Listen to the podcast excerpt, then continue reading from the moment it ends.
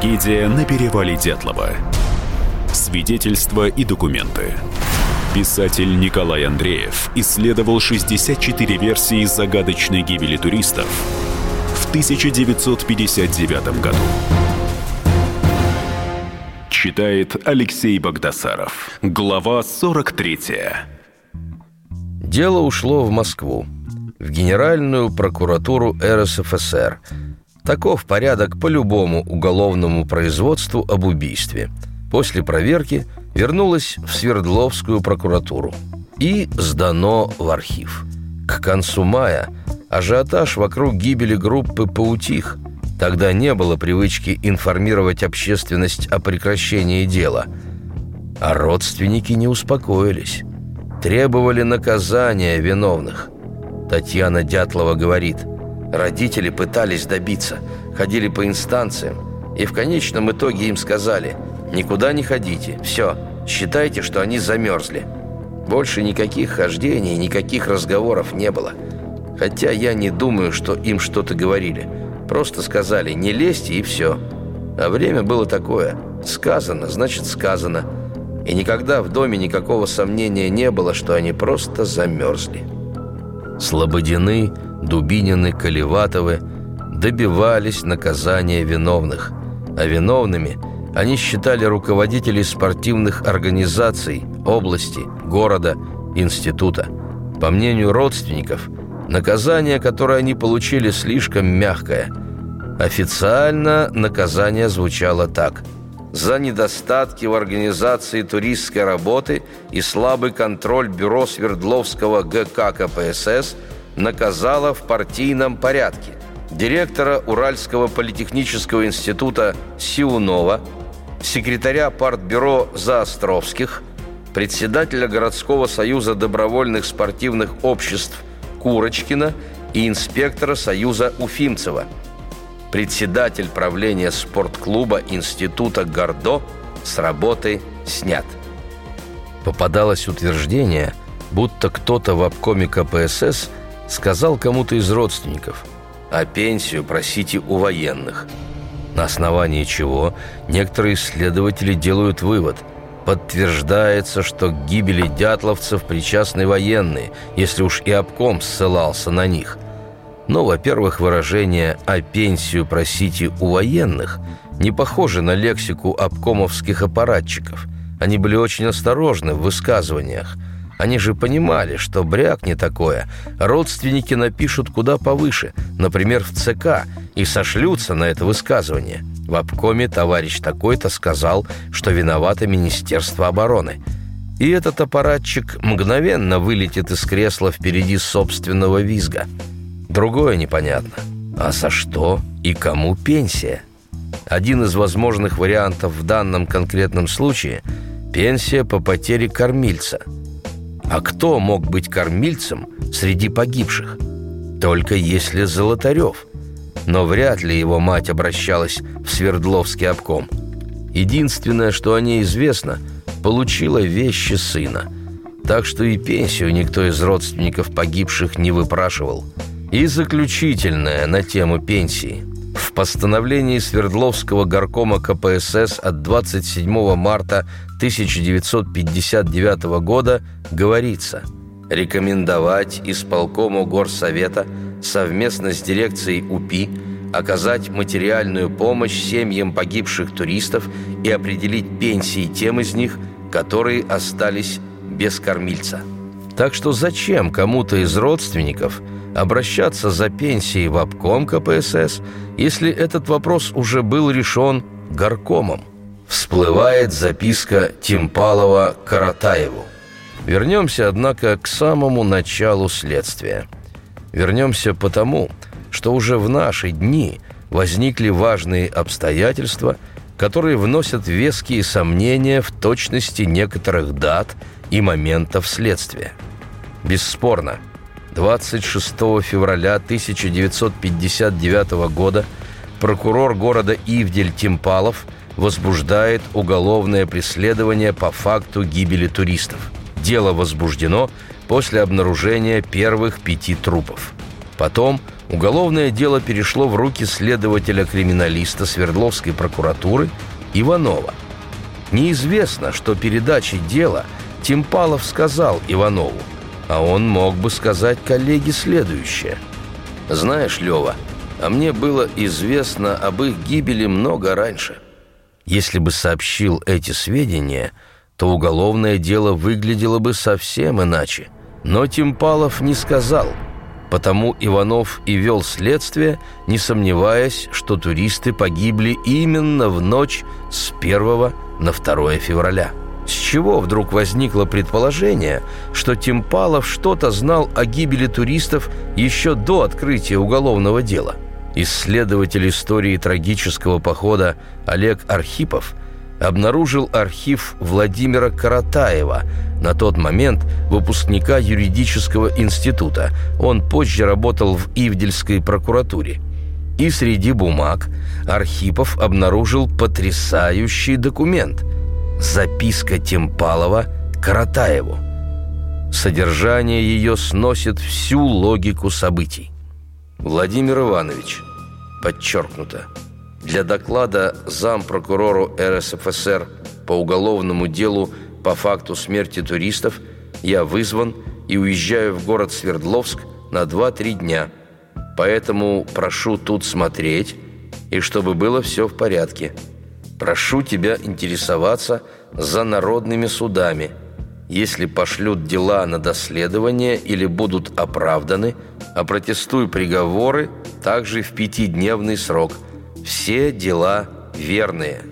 Кроме того, по заданию облпрокурора допроси начальника лак отделения Хакимована, поселок Вижай, по вопросу, говорил ли начальник туристской группы «Дятлов», в скобках которой погиб, о том, что они вернутся в Вижай не 12 59 года, а 15 59 года. Это нужно сделать быстрее. Я позвоню тебе из Свердловска – 15.02.59 года, зачеркнуто, 16.02.59 года должен быть вынесен приговор по Реебу. Поэтому, если оправдан или дело послано на доследование, то нужно писать протест обязательно. С приветом, Прок Тимпалов, 15.02.59 года. Подлинность почерка прокурора Тимпалова – подтвердила эксперт-графолог Ирина Рубцова.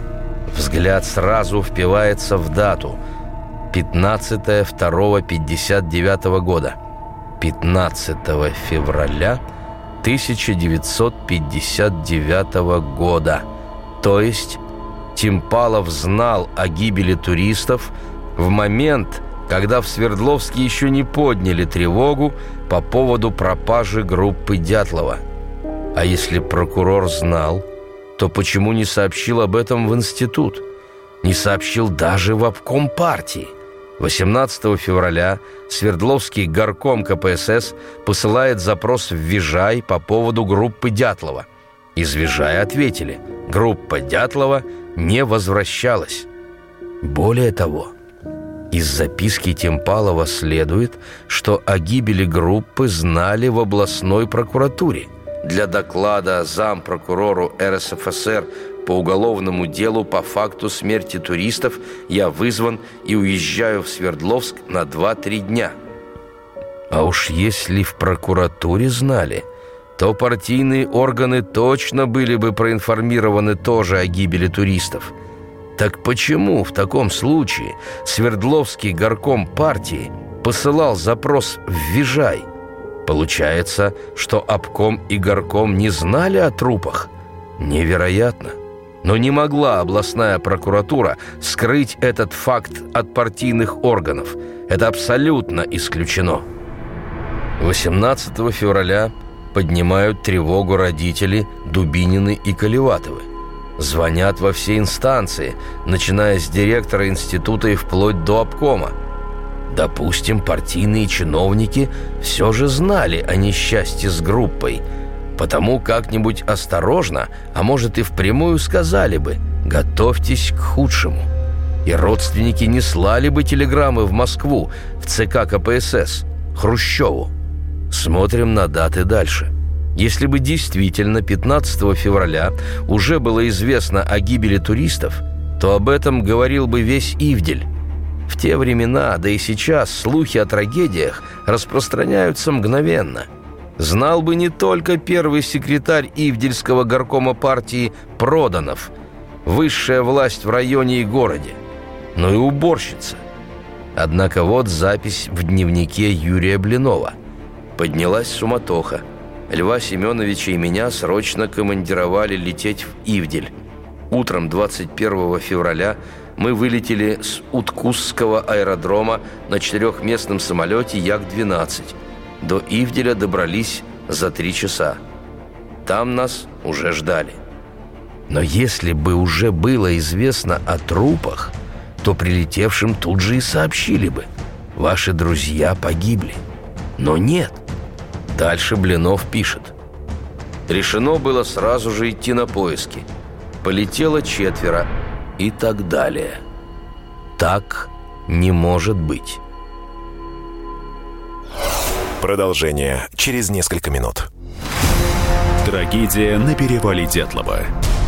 Свидетельства и документы. Писатель Николай Андреев исследовал 64 версии загадочной гибели туристов – 1959 году. Лучше и сто раз услышать, и сто раз увидеть. Наш эфир на YouTube-канале «Радио Комсомольская правда». Для всех, кто любит по-разному. И ушами, и глазами. Трагедия на перевале Дятлова. Свидетельства и документы. Писатель Николай Андреев исследовал 64 версии загадочной гибели туристов в 1959 году. Читает Алексей Богдасаров. Глава 44. Еще свидетельство. Журналиста областной газеты «Уральский рабочий» Геннадия Григорьева.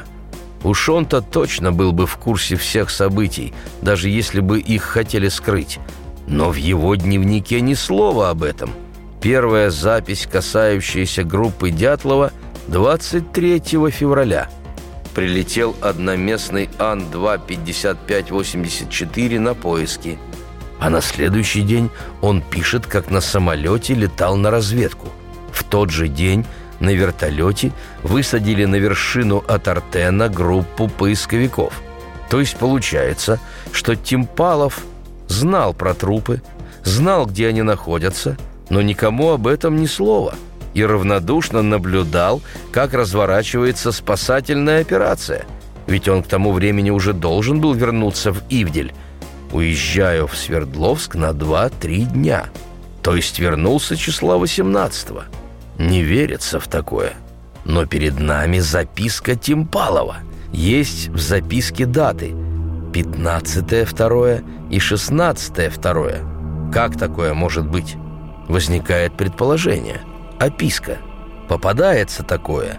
Люди машинально обозначают в датах прошедший месяц. Предположительно, правильные даты 15 третье и 16 третье. Но обычно подобные описки случаются в первые дни нового месяца. А тут середина. Да к тому же не один – а четыре раза человек указал дату февраля, а не марта. Четыре описки. Тоже нереально. Но и нереально. Прокурор Ивделя сообщает в прокуратуру области о трупах, а там полученные сведения по каким-то соображениям секретят, не говорят ничего даже следователю Иванову, которому поручают вести дело. В такое никак не верится. Да и к тому же в уголовном деле есть запись допроса Темпалова как свидетеля. Вот что он показал. 21 февраля 1959 года от секретаря Ивдельского ГК КПСС товарища Проданова мне стало известно, что группа студентов-туристов в количестве 9 человек не вернулась из похода в город Свердловск в Политехнический институт – я принял меры к уточнению, куда двигались туристы-студенты, и направил при поддержке работников ЦК КПСС гражданина Дряхлых на вертолете для розыска студентов. С тем, чтобы он нашел следы туристов и самих туристов и определил направление их движения. Товарищ Дряхлых знает очень хорошо территорию Ивдельского района. В течение двух дней он летал на вертолете в сторону севера от города Ивдель. Он пояснил мне, что группа туристов проходила через поселок Вижай, юрты Бахтияровых, которые находятся в нескольких десятках километров от поселка Вижай – Самих же следов туристов ему не удалось найти. Вскоре из города Свердловска приехали работники Политехнического института. Я поставил перед ними задачу немедленно организовать поисковые отряды и начать поиски студентов. Мне от этих работников стало известно, что окончательный пункт, куда должны дойти студенты, это гора Атартен на Северном Урале – я дал указание один поисковый отряд в количестве пяти человек направить к горе Атартен, другой отряд несколько южнее этой горы и еще один отряд направить в горы южнее горы Атартен 20-25 километров, имея в виду, чтобы организовать поиски в горах Северного Урала на расстоянии 30-35 километрах. Так и было сделано – я проинструктировал работников института и дал указание, что если обнаружит хотя бы что-нибудь о нахождении студентов в каком-либо месте, немедленно сообщить мне. То есть Тимпалов узнал о том, что студенты не вернулись из похода 21 февраля. Узнал от секретаря Ивдельского горкома партии Проданова и поставил задачу – немедленно организовать поиски и так далее. Но при чем тут 15 февраля? Так что я все же склоняюсь к варианту описка. Трудно объяснимая, невероятная, но описка. Но невозможно вообразить, что десятки людей знали о гибели группы туристов, но изображали из себя полных олухов, наблюдая, как сотни других предпринимают все, чтобы отыскать пропавших. Следователь прокуратуры Иванов. Всмотримся в ключевую фигуру всего следствия следователя Свердловской областной прокуратуры Льва Никитича Иванова. Обвинять его легко и просто. Список того, что он не сделал во время следствия, огромен. Типичные обвинения в адрес Иванова – Следствие вел не очень тщательно. Имеются ошибки в документах, не собрал досконально улики, не сохранил в неприкосновенности место трагедии, не сфотографировал, как положено, палатку и вещи. Но надо реально представлять условия, в которых велись поиск и следствие. Главная задача поисковиков в первый момент – найти и спасти живых. При этом не очень задумывались о сохранности улик и следов. Следственная группа работала в непростых условиях – на ветру, на морозе, в тайге. Не сразу следователи оказались на месте аварии, не всегда поспевали за поиском. Легко ли делать записи на ветру, в мороз? Потому ошибки и неточности в написанных по памяти протоколах – да и с самого начала Иванов не представлял, насколько сложным и громким станет это дело. На первом этапе оно, видимо, не казалось ему сложным. Список претензий к следствию персонифицирован, хотя справедливости ради надо заметить, что Иванов не один вел следствие. В разработке участвовали, кроме него, прокурорские и милицейские работники. Более того, Иванов поразительно мало присутствует в документах уголовного дела. Я насчитал в деле 71 документ, в которых отражены следственные действия. Так вот, подпись Иванова всего лишь под 24 документами. Если же вычесть из них 9 судебно-медицинских вскрытий, назначение двух экспертиз, постановление о продлении и прекращении дела – то, собственно, его деятельность как следователя-криминалиста отражена лишь в десяти документах. Активно он проявляется на заключительном этапе следствия, в мае. Странно, но факт. Допросом свидетелей занимались прокурор Ивделя Тимпалов, его помощник Кузьминых, следователь областной прокуратуры Романов, милицейские работники, но не Иванов.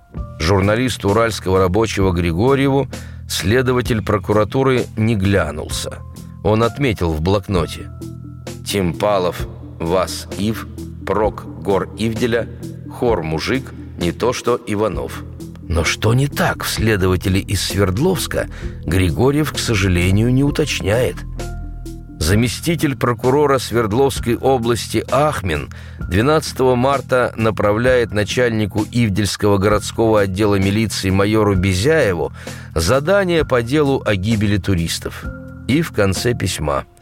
О результатах оперативной работы прошу ставить в известность прокурора товарища Тимпалова – который ведет следствие по данному делу. Чимпалов. Вот кто вел следствие. И когда присоединяется Иванов, то занимается явно второстепенными делами. Осмотром лабаза, опознанием вещей погибших. Возможно, скромное присутствие Иванова в уголовном деле объясняется тем, что кроме расследования гибели группы Дятлова он занимался и другими преступлениями. В Свердловске. У следователей прокуратуры и тогда, и в другие годы никогда не было так, что они вели только одно дело. Всегда они в зоопарке. В один день следователь мог заниматься и расследованием кражи магазина, и допросом свидетелей убийства, и поиском грабителя. Иванов в первой половине 1959 года вел восемь дел. Газета «Вечерний Свердловск» поместила нечто вроде очерка о следователях в приемной прокурора. Есть добрые слова и об Иванове.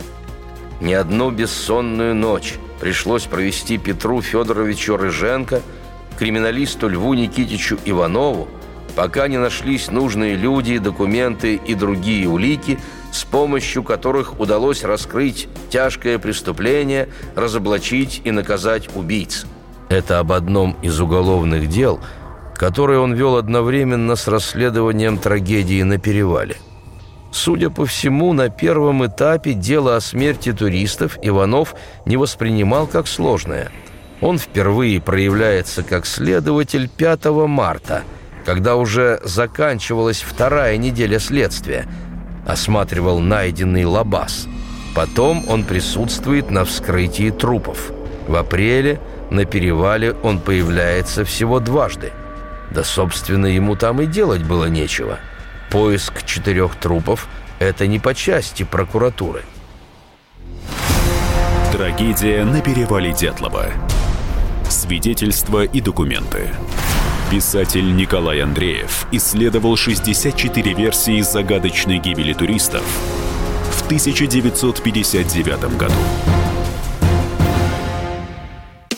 Политика. Владимир Путин приехал в Японию на саммит большой... Экономика. Покупательная способность тех денег, которые вы... Аналитика. Что происходит правильно, а что происходит Технологии. В последнее время все чаще говорят о мошенничестве с электронными подписями. Музыка. Всем привет! Вы слушаете «Мир музыки». Радио «Комсомольская правда». Слушает вся страна.